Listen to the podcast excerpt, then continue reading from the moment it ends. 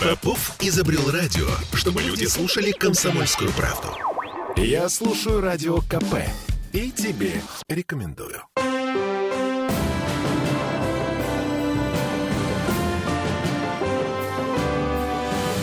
Нулевое чтение.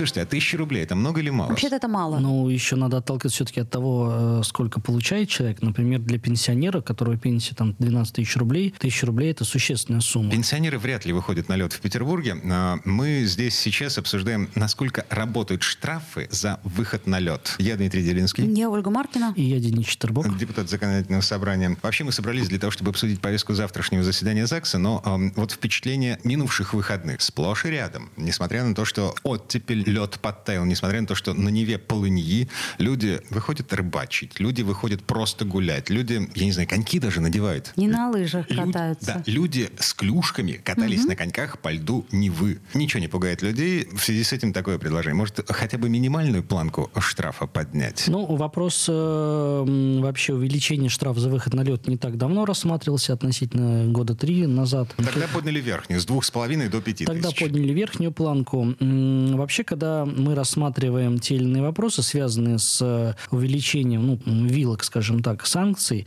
то мы сторонники все-таки оставлять для правоприменителя как можно больше ну, вот, вот этот вот люфт, потому что ситуации разные. И, конечно, все-таки надо отличать да, человека, который там вышел на лед для того, чтобы пойти рыбачить. Я считаю, что те, кто занимаются рыбной э, ловлей зимой, ну, они, скажем так, трудноисправимы в этой части. И, наверное, штрафовать их надо по верхней планке.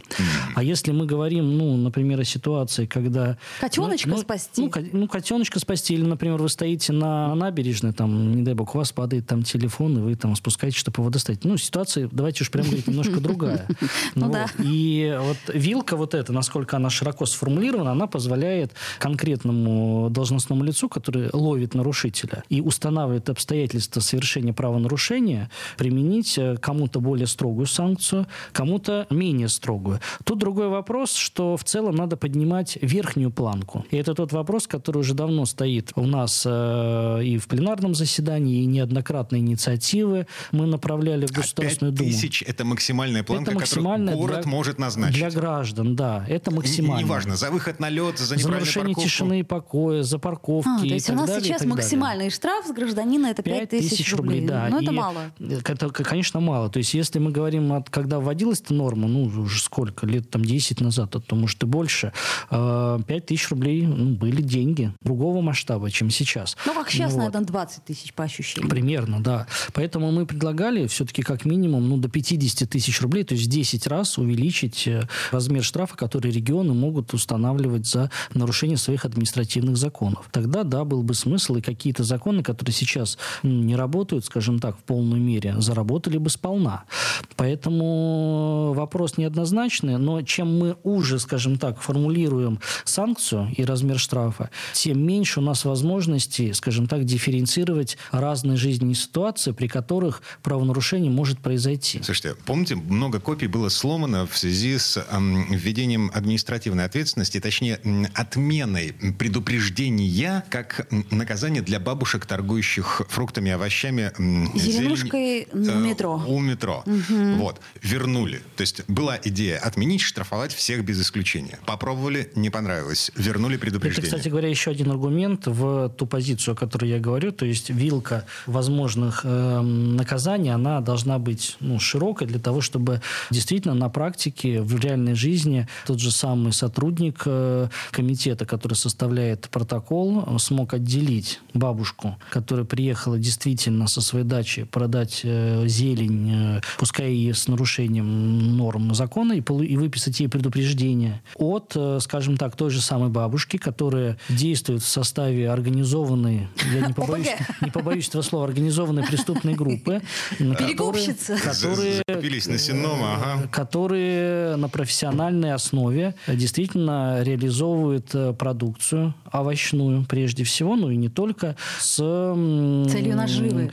Ну, не, она, они не наживаются, к сожалению, а вот те главари, которые с овощебаз э, реализовывают эту продукцию, без каких-то согласований, сертификатов, конечно, это сверхприбыли. Более того, к сожалению, вот на той территории, где я ответственен, где я избирался, метро ветеранов, вот кто был воочию, скажем так, знает, как это выглядит.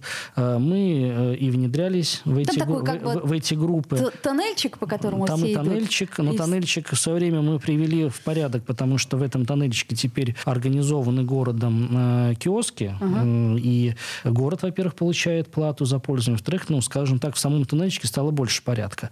Но вот поднимаясь наверх из этого тоннельчика, вас сопровождает целый кордон просто э, вот из нелегальных торговцев. Так вот, э, мы внедрялись тоже в эти группы, анализировали, как они работают. Там по 4-5 смен бабушек, действительно, и не придерешься, которые передают вот эту эстафету торговли, начиная там с утреннего времени до самого вечернего.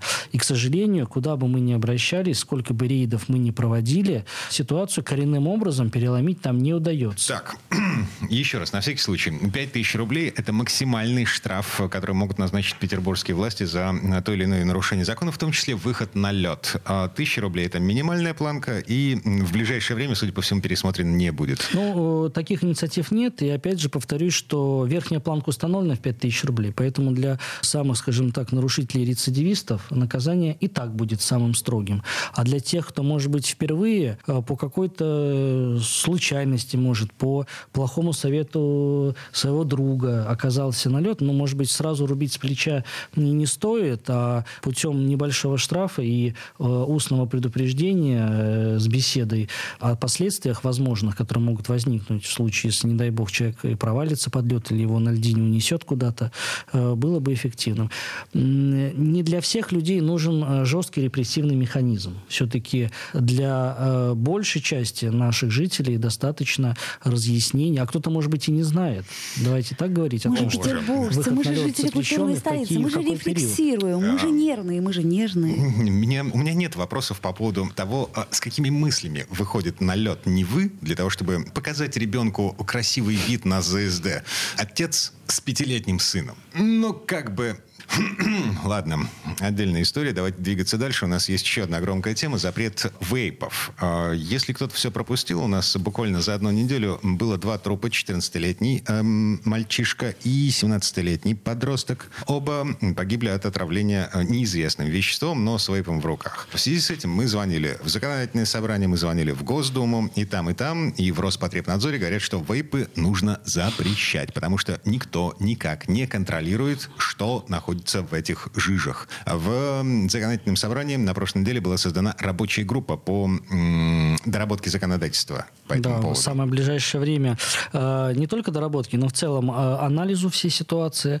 В ближайшее время состоится первое заседание этой рабочей группы. Во-первых, мы наблюдаем за тем, как стремительно события развиваются в Государственной Думе. Буквально в рамках недели и была поставлена инициатива, было заявлено ее поддержки среди большинства депутатского корпуса. Кроме того, и Роспотребнадзор выпустил свое согласование данной законодательной инициативы. Но это касается тотального, скажем так, запрета. Но, насколько мне известно, в Госдуме тоже будет собираться рабочая группа.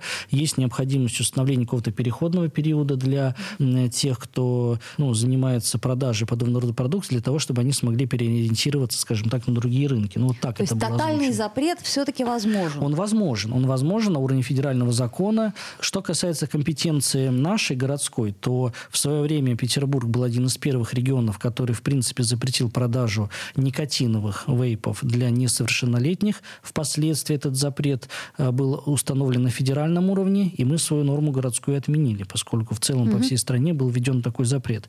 Сейчас же мы прорабатываем этот вопрос с другого ракурса в отношении вейпов, которые э, не содержат в себе э, никотина. То есть любая жижа Любая жижа, да, которая вот, скажем так, используется вот в этих специальных устройствах для парения. Объясню почему. Во-первых, и это подтверждают в том числе родители, с которыми мы общались, дети оправдывают вот эту свою пагубную пристрастие к парению, объясняя взрослым и родителям, что здесь нет никотина, и лучше я буду парить вот этим паром, нежели э, тайком курить какие-то никотин содержащую продукцию. Но э, это лишь первый шаг к тому, чтобы ребенок э, в целом пристрастился к этому э, действию. Во-вторых, э, рано или поздно перешел все-таки на никотиновые вейпы, а потом, может быть, и на какие-то другие. Ну, короче, э, у меня психика подвижная, мне нужно постоянно делать что-то руками и ртом.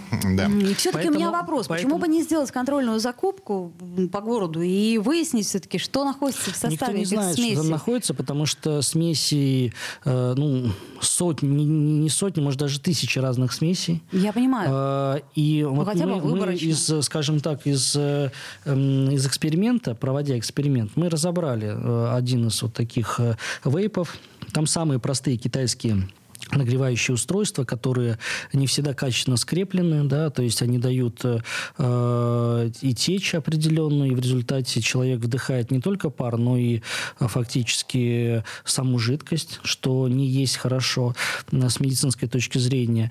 Э, очень сложный вопрос, э, связанный с составом и с пагубным действием вот э, этих веществ, связан с тем, что нет никаких толком исследований достоверных. Так я об этом говорю. А, да. слушайте, вот и, в этом но месте... на это, на это потребуются годы у нас нет времени ждать, когда mm. появятся э, ну, какие-то достоверные исследования. Еще у нас нет сертификации и, и, ерунды, и, так, да? и так понятно, что это вредно. Я просто приведу простой пример. Даже если вы будете... А, у нас, по-моему, пауза да. наступает на нас реклама. Реклама. Вернемся в эту студию буквально через пару минут. Нулевое чтение. Я слушаю «Комсомольскую правду», потому что «Радио КП» — это корреспонденты в 400 городах России. От Южно-Сахалинска до Калининграда. Я слушаю «Радио КП» и тебе рекомендую.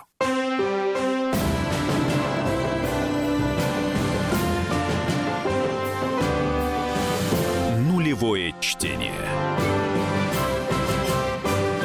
Это мы вернулись в петербургскую студию радио «Комсомольская правда». Я Дмитрий Делинский. Я Ольга Маркина. Я Денис Четербок. Депутат законодательного собрания, один из тех людей, кто в ближайшее время будет запрещать продажу вейпов несовершеннолетним в Петербурге. Ну, мы рассматриваем, да, этот вопрос. Э, пока о каких-то какой-то конкретике говорить рано еще. Ну, нужно со всех сторон этот вопрос рассмотреть, в том числе с участием медиков. Но то, что это вредно, это однозначно. Ну, достаточно простой пример я люблю приводить. Даже если вы будете дышать, скажем так, под костром, костром, абсолютно, да, как бы не содержащим какие-то, ну уж такие страшные химические примеси, то у вас все равно заболит голова рано или поздно. Поэтому, вдыхая непонятно какой химический состав, уж явно вы наносите себе вред здоровью, даже не имея подтвержденных данных о том, что же в этих вейпах содержится, так в, в этих жидкостях. У нас, я так понимаю, нет никакой обязательной сертификации, в отличие от всех остальных, там, от табачных изделий и прочее. То есть это просто ну, непонятно, что... Говорить, в отношении табака используется акциз, да? Я понимаю, я об этом и говорю говорю. А тут нету тут ничего. Э, нет ничего, а, это свободная достаточно продажа. Смотрите, а Возможно, а... какие-то и сертификаты от производителей есть на Денис, какие-то... А любой запрет при сложившемся и насыщенном огромном рынке, а в России рынок э, вот этих самых жиж и парогенераторов, он эм, оценивается примерно в 70 миллиардов рублей в год. Любой запрет на этом рынке приведет к появлению черного рынка. Это все будет продаваться. Darknet и прочее. Не проще ли взять под контроль? Не, не проще, проще ли сертифицировать? Вот о чем мы, о чем мы коллеги, говорим, наша задача как городских депутатов – это здоровье детей. Да? И именно на этом мы и сконцентрируем свои усилия, поскольку это наши полномочия. Вопрос о полном запрете в нашей стране вейпинга или о каких-то ограничениях, может быть, более строгих, или же о каком-то переходном периоде на пути полного запрета – это компетенция Государственной Думы. Мы за этим внимательно смотрим. Вот. Но могу сказать, что с учетом того, как быстро развиваются события э, в этой, в этой сфере, сфере.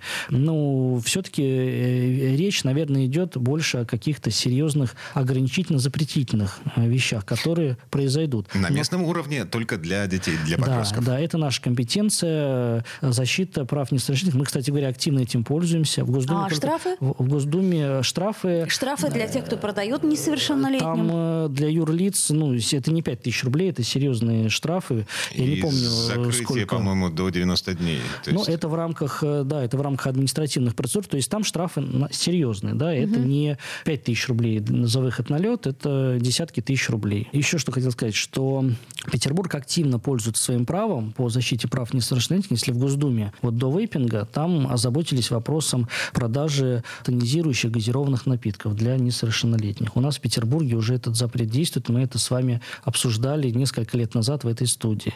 СНЮСы. В свое время Петербург тоже поставил заградительный барьер, и уж что говорить, если раньше на каждой кассе можно было бы купить снюсы. А, сейчас, сейчас, их сейчас этого нет, это наблюдаю. ушло. И черный рынок, может быть, через интернет каким-то образом функционирует, но это не те масштабы, не те объемы и, соответственно, не тот свободный доступ, который был ранее. Угу. То есть я к чему? Вот эти запреты, которые вводятся, они, э, ну, уж давайте говорить так, они работают. Может быть, не на 100%, но 98% они прикрывают вот эту лавочку. Угу. Ну что ж, вполне, на мой взгляд, вопрос, сейчас, сейчас вопрос, если срочно, вопрос то мера. очень важный, да, и здесь самое главное юридически еще прописать э, так это дело, чтобы невозможно было уйти от ответственности, потому что вот эти системы нагревания, там электронные системки доставки каких-то веществ, в том числе никотина, они же имеют тенденцию к, скажем так, видоизменению, мутации, трансформации. Мы о вейпинге с вами лет пять назад вообще ничего не знали. И о снюсах тоже ничего Слово не знали. сказать, я и до сих пор не знаю, что же это за жижа такая. Глицерин. Ароматизированный глицерин. Да, но от ароматизированного глицерина не умирают подростки. Ну, так 14-летний, по крайней мере, совершенно точно известно, что он мешал с никотином и, скорее всего... Достаточно убойную дозу, и mm-hmm. этот молодой человек, как мы знаем, не расставался с э, вот этим паровым устройством практически никогда в последнее время. Так, приговариваем. В ближайшее время нас с вами ждет запрет, возможно, запрет на продажу любых вейпов несовершеннолетним в Петербурге. А, чего уж там Госдума придумает, э, это отдельный вопрос и уже не к нам. А тут в Петербурге народ снова озабочен градозащитой. Ну, Поводов... ситуация стабильная. Несколько. Значит, у нас, во-первых, Охтинский мыс, там уже вторую неделю народ наблюдает строительную технику. В э, Комитете по охране памятников э, лежит письмо от подрядчика о том, что 19 января началось пробное погружение свай. Ну, то есть, короче говоря, там уже идут работы, строительные работы. Дом Басевича на прошлой неделе стало известно о том, что суд оставил решение без изменений. Э, постройка признана аварийной, подлежит сносу за исключением маленького кусочка фасада. И в ЗАГСе обсуждает будущее Сестрорецкого курорта. Э, что там будет? Элитный жилой комплекс или восстановленный обновленный санаторий? К обсуждению привлечены все заинтересованные. Собственно, застройщик, комитет по градостроительству, архитектуре, строительный надзор, администрация курортного района и все это на площадке законодательного собрания. Выглядит так, словно Петербург ну, короче говоря, застройщики зашли в Петербург. И... Ну, застройщики уже давно в Петербурге, давайте Нет, да, говорить, смотрите, называть вещи своими Некоторое именами. время назад все это успокоилось, более-менее. Не было никаких поводов для того, чтобы копья ломали. Сейчас опять со страшной силой все это понеслось. Ну, насколько я помню, э, те или иные болевые точки, они всегда были ну, на карте Петербурга, к сожалению. Правда, да. Другой вопрос, что э, не всегда была такая скученность проблемных э, объектов, которая сложилась в последнее время. И э, давайте так говорить, внимание к этой проблематике ну, за последний год оно э, явно вышло уже за пределы Петербурга. И... Вы говорите про Бастрыкина? Я говорю, конечно. А что, то, это дает? Ну, это дает как минимум то, что... Э, есть должная правовая оценка тем действиям, которые э, совершаются. Есть э, приостановление работ по некоторым э, сюжетам. Вот. И где-то работы приостанавливаются еще до того момента, как сносятся какие-то части строений. Где-то э, что-то уже снесли, и потом это все дело замораживается. А мы в свое время, э, если помните, это был прецедент Ропшинской улицы, когда э, здание искусственно омолодили путем внесения да. изменений. Мы тогда предлагали свой рецепт для прекращения вот этого безобразия. Вопрос достаточно сложный, потому что в основу любого решения кладется экспертиза. Эта экспертиза, она исследуется в том числе и в суде. Суд может назначить альтернативную экспертизу. Да, и если суд, вот как по дому Басевича, выносит решение о законности всех процедур, ну, это вопрос тогда, это вопрос. Слушайте, если мне не изменяет память, в прошлом году, э, значит, в том числе и ЗАГС начал работу над поправками в градозащитное законодательство наше петербургское, которое запрещает сносить все, что было построено до 1917 года, с тем, чтобы власти и застройщики получили возможность сносить старые здания, никому не нужные, неинтересные, и оставлять только объекты ценной средовой застройки. Вот эта формулировка э, должна была быть прописано в э, петербургском законодательстве. Ну, с, с этим законом что-то слышно? Никаких поправок этот закон нет. Более того, э, мое мнение состоит в том, что вот вы говорите о 820-м законе нашем, о границах зон охраны исторического центра, где прописаны зоны охраны, и вот есть норма, о которой вы говорите, защитная. Это достаточно большое достижение для нашего города, такой городозащитный закон. Все гордятся этим да, достижением. И э, вносить, вот на мой юридический вкус, вносить вносить в него какие-то правки, э, связанные с таким уже очень оценочным, оценочной категорией, о которой говорите вы, ну, это опасная история. Э, никаких сейчас э, проектов, связанных вот с такой корректировкой, я, во всяком случае, не видел в законодательном собрании Санкт-Петербурга. Будем надеяться, что это идеи останутся на уровне идей. Потому что как только будет введена такая оценочная категория, это сразу мы замыкаемся не на какой-то конкретно достоверно известный факт, как год постройки. Да, есть архивные данные. И с этим даже возникают сложности. Да? Мы знаем. А уж если мы отнесем все это, отойдем от объективно достоверных фактов э, в оценочную, скажем так, среду, то ничего хорошего ждать от этого ну, не придется. Это лишь только умножит количество споров, это умножит количество судебных дел, и это умножит э, степень общественного напряжения вокруг реализации каких-то отдельных проектов, которые впоследствии могут могут быть. Вот. Поэтому я не, лично я не сторонник корректировки этого закона. Наоборот, надо научиться его исполнять. Закон достаточно хорош. И он... А он однозначный. И он однозначно, да. И однозначно э, можно посмотреть... Э, критерии э, однозначно, Критерии да. зонирования какое угу. по...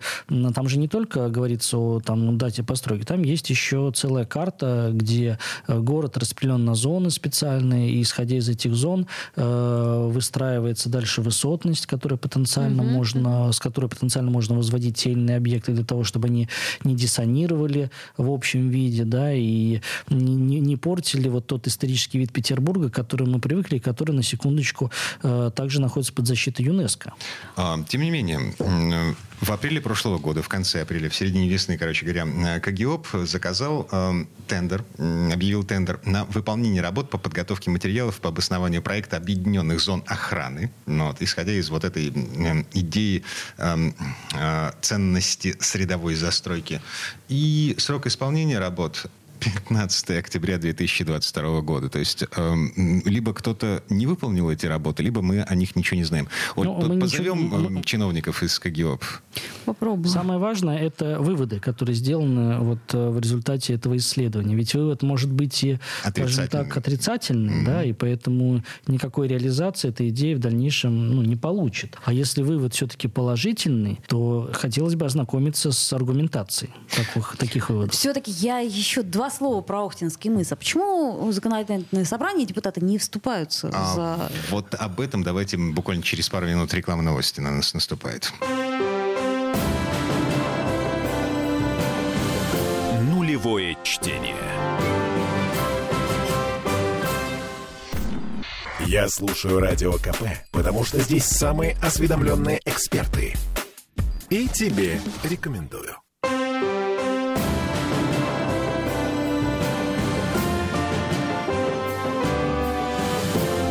Живое чтение.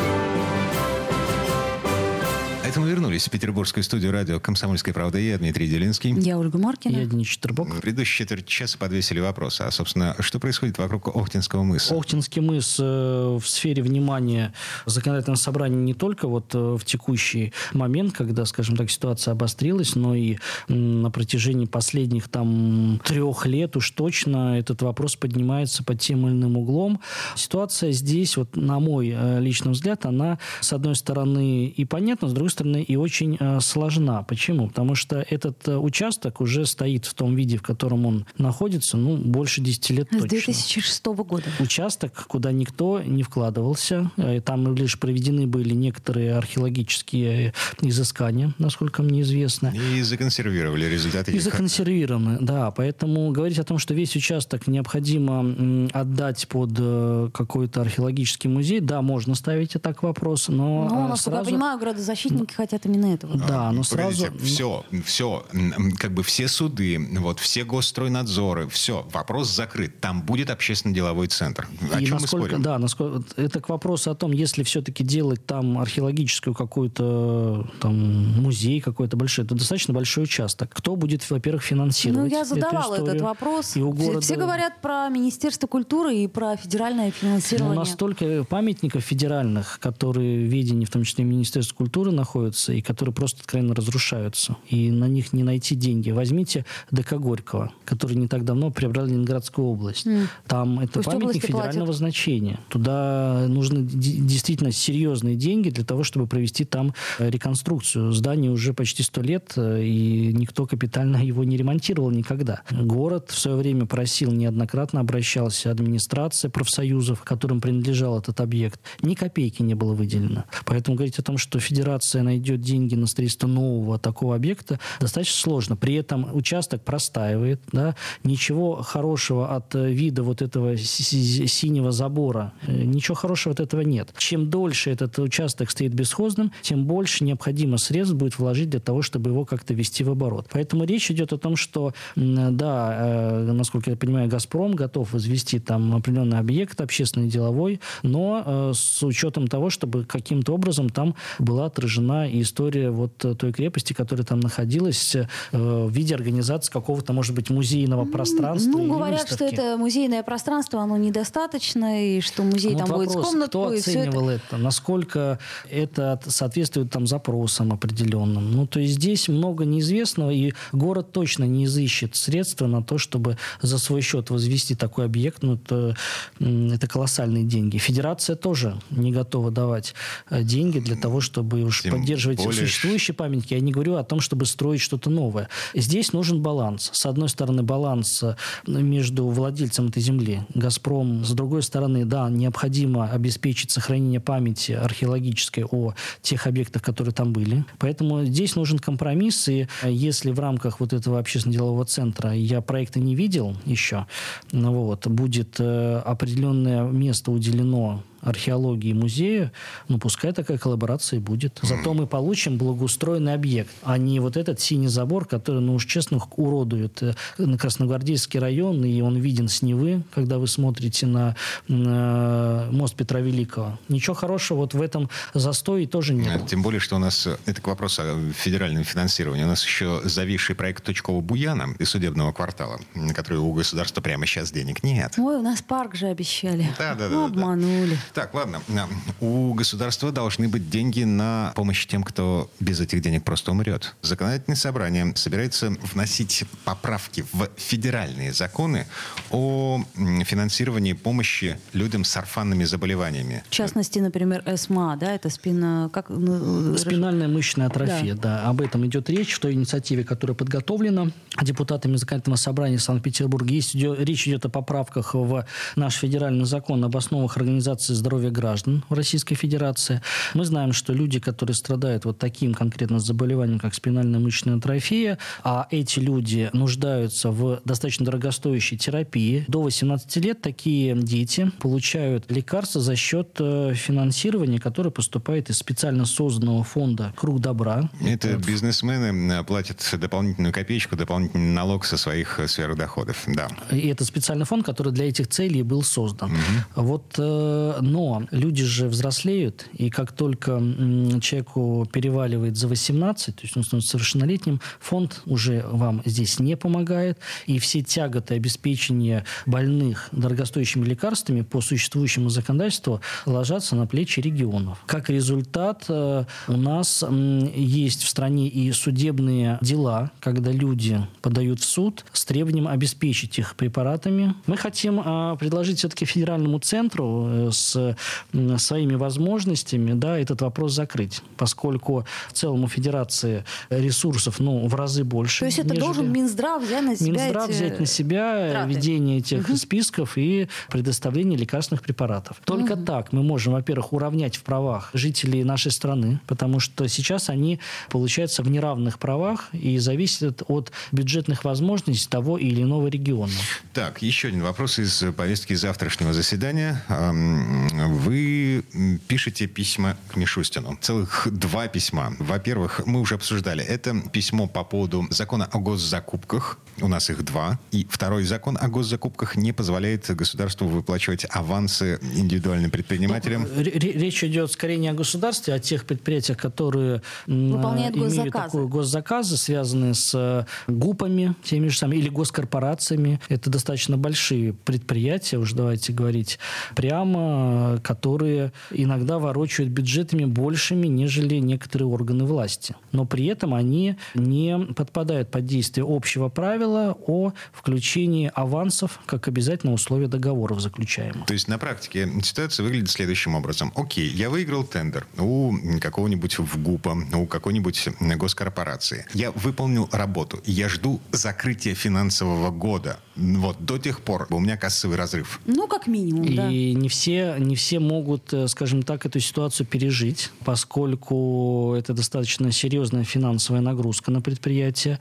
И м, надо и людям зарплату платить, и налоги платить. И Да и если- себестоимость тоже и чего-то надо брать. себестоимость, да. Если у вас нет вот этой финансовой подушки, она, как правило, уже была проедена еще там в ковидные времена, э, в первые там месяцы вот, санкционного в том числе давления, э, это прямо приведет к разорению предприятия, к э, потере рабочих мест и в конечном итоге потере отчислений в бюджет. То есть вы просто пишете письмо Мишустину, чтобы он э, сделал это не рекомендацией, я А, имею в виду обязательно, выплачивание обязательно аванса. нормы, конечно. Ну, мы уже об этом Мы прямо говорили. не предусматриваем размер аванса. э, Мы не говорим о том, сколько. 50%, 30%, Но чтобы оно 20. обязательно было, а не Обязательно то, это что условие должно быть. А уже- Поставляется продукция, еще какое-то время эксплуатации опытная, а потом, может быть, мы вам Конечно, заплатим. и э, Что разные контракты, сейчас? они же ведь по-разному исполняются. Где-то надо авансик побольше дать, потому что это связано с закупкой каких-то товаров, которые необходимы для исполнения контракта. А если речь идет, например, об услугах, которые не предполагают серьезных вложений на первых э, этапах реализации контракта, может быть, там аванс можно и поменьше сделать. И второе письмо по поводу экологических проверок. Напомню, на всякий случай, сейчас запрещены плановые проверки всего бизнеса в нашей стране полностью, абсолютно в связи с геополитической обстановкой, в связи с санкциями. Значит, власти пошли навстречу предпринимателям и объявили что, о, о том, что государство будет проверять всех только в исключительных случаях, в экстренных случаях, когда есть угроза тому, всему, пятому, десятому. И тут-то и завоняло. а Значит, проверять некому. Точнее, нельзя. Да, нельзя. Воняет э, на юге Петербурга. ну Вот. Воняет в Ленинградской области страшно. Эм, Законодательное собрание пишет письмо Мишустину э, с просьбой разрешить экологические проверки. Ну, в данном случае речь идет не о всем перечне экологических проверок, а об э, проверках, связанных с э, атмосферным воздухом, загрязнением Ну, хотя бы атмосферным воздух. воздухом. Хорошо. Да. Это объясняется тем, что очень много жалоб вот конкретно от петербуржцев поступает. Вот в мой адрес поступает много жалоб, там, связанных с качеством атмосферного воздуха, с загрязнением. В том районе, где я работаю, Кировский район. Да, и есть другие районы нашего города, где такая же проблематика стоит. Да, все, в целом все, что связано с экологией сейчас, да, оно должно обеспечиваться, соблюдение экологического законодательства в соответствии с теми законами, которые мы принимали. В свое время это были достаточно прорывные жесткие требования к установлению дополнительных фильтров там, э, выбросов на предприятия, с нормированием вот этих выбросов, с увеличением штрафов за э, выбросы в окружающую среду. И сейчас, если есть много жалоб в отношении атмосферного воздуха, да, и какие-то предприятия под видом, скажем так, э, моратория на проверки э, позволяют для себя не выполнять какие-то обязательные правила, все-таки для этой сферы, с учетом того количества жалоб, которые мы поступаем, мораторий можно где-то и ослабить, потому что воздух – это то, что мы дышим. Да, есть определенные определенные вещи, которые, ну, скажем, прямо должны быть обеспечены всегда. Воздух качественный должен быть. Чистая вода. вода. Чистая вода. И продукты питания. Да, это угу. тот минимум, который залог нашего здоровья. Вот, поэтому и полагаем возможным в целях обеспечения прав граждан на благоприятную окружающую среду все-таки все, что касательно воздуха, поставить под особый контроль. На воду не так часто жалуются, да, и это больше связано там с качеством, с качеством э, и с состоянием э, внутридомовых сетей, холодного водоснабжения, да, есть ржавые трубы и прочее, прочее, прочее. Но в целом все, что касательно воды, у нас э, не так много жалоб, как мы получаем в последнее время на состояние качества атмосферного воздуха. Это еще лето не началось. Да. Так или иначе, это далеко не все, чем будет заниматься законодательное собрание Петербурга завтра. Как обычно, в 10 утра трансляция на сайте Мариинского дворца и на страничке законодательного собрания во ВКонтакте. А у нас на этом все. Я Дмитрий Делинский. Я Ольга Маркина. Я Денис Четербок. Всем спасибо. До встречи.